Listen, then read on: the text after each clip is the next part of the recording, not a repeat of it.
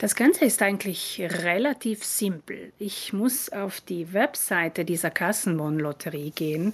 Das ist www.lotteriadeliscontrini.gov.it. Dort gebe ich dann meinen Steuerkodex ein und es wird mein Teilnahmekodex an der Lotterie generiert.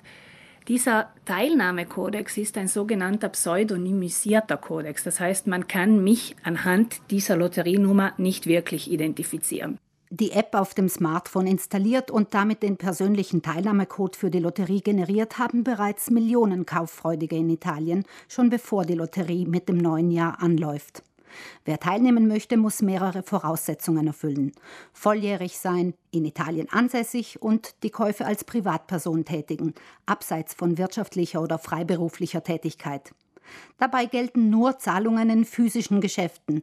Der Onlinehandel ist ausgenommen. Und so funktioniert's. Beim Einkaufen ab 1. Januar muss ich dann, wenn ich teilnehmen möchte, dem Händler diesen Kodex zeigen. Der wird eingescannt und die Kassenbons, die ich dann bezahle, nehmen an der Lotterie teil.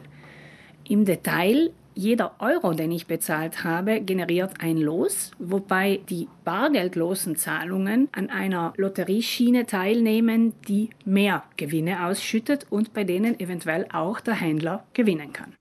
Die Zahl der persönlichen virtuellen Lose ist auf 1000 begrenzt, für Ausgaben von 1000 Euro oder mehr. In der Anfangsphase der Lotterie sind allerdings einige Vorgänge ausgeschlossen, darunter Käufe im Zusammenhang mit dem öffentlichen Gesundheitswesen, also in Apotheken oder Paraapotheken, bei Optikern oder in Sanitätshäusern. Obgleich die Gewinnchancen wie bei jeder Lotterie verschwindend gering sind, die Preise klingen verlockend. Es gibt für Bargeld und bargeldlose Schiene wöchentliche, monatliche und jährliche Auslosungen.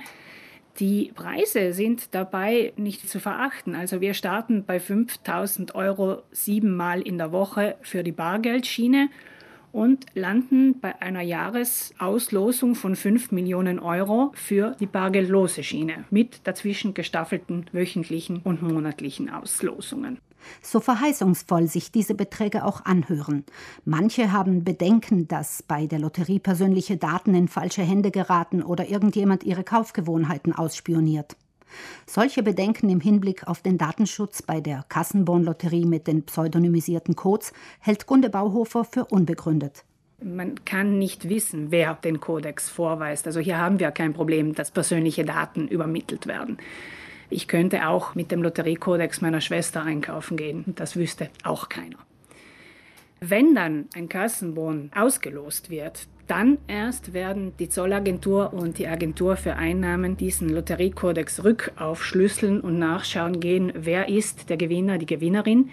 Diese erhalten dann entweder eine PEC-Nachricht, wenn sie eine solche hinterlegt haben bei der Agentur für Einnahmen, oder ein richtig klassisches Einschreiben.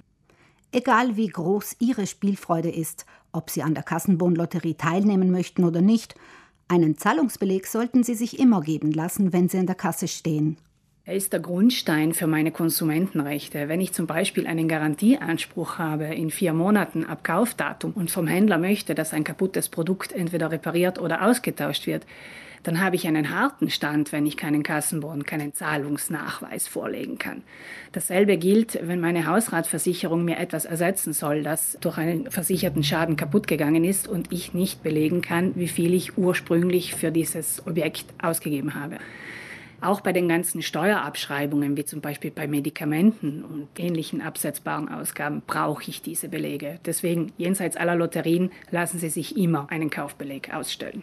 So brauchen Sie nicht das Nachsehen zu haben, wenn es darum geht, Ihre Konsumentenrechte einzufordern.